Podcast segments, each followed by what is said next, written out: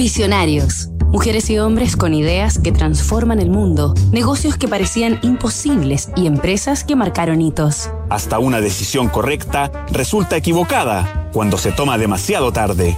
Lee y Acoca, la innovación sobre ruedas.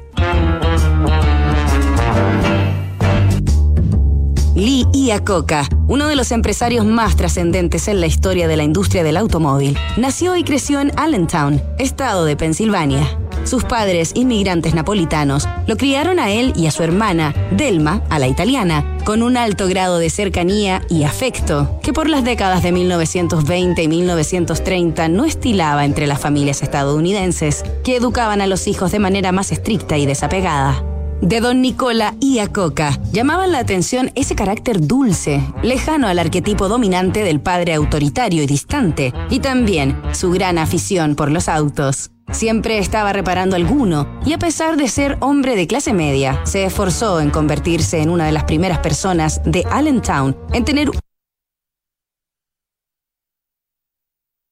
del pequeño Lee a los automóviles, casualmente a través de un modelo de una compañía que en el futuro él mismo presidiría.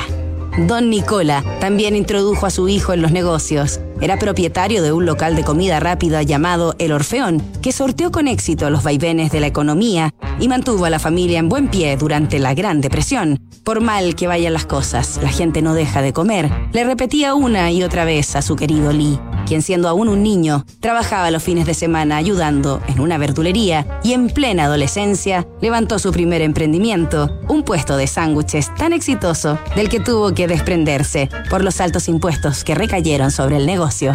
En diciembre de 1941, Estados Unidos ingresó en la Segunda Guerra Mundial y queriendo emular los pasos de Don Nicola, que había defendido a Italia en la Primera Gran Guerra, Lee fue a enrolarse al ejército norteamericano, pero lo rechazaron por sus antecedentes de fiebre reumática.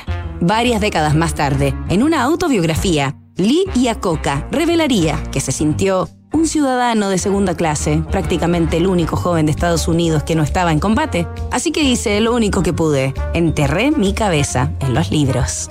Nos reencontramos mañana con otro capítulo de esta historia. Construir confianza para hoy y mañana. PwC tiene la combinación única de capacidades multidisciplinarias que te ayudarán a generar valor para la sociedad en general, tus accionistas y tu entorno. Esto es The New Equation, nuevas soluciones para un mundo distinto.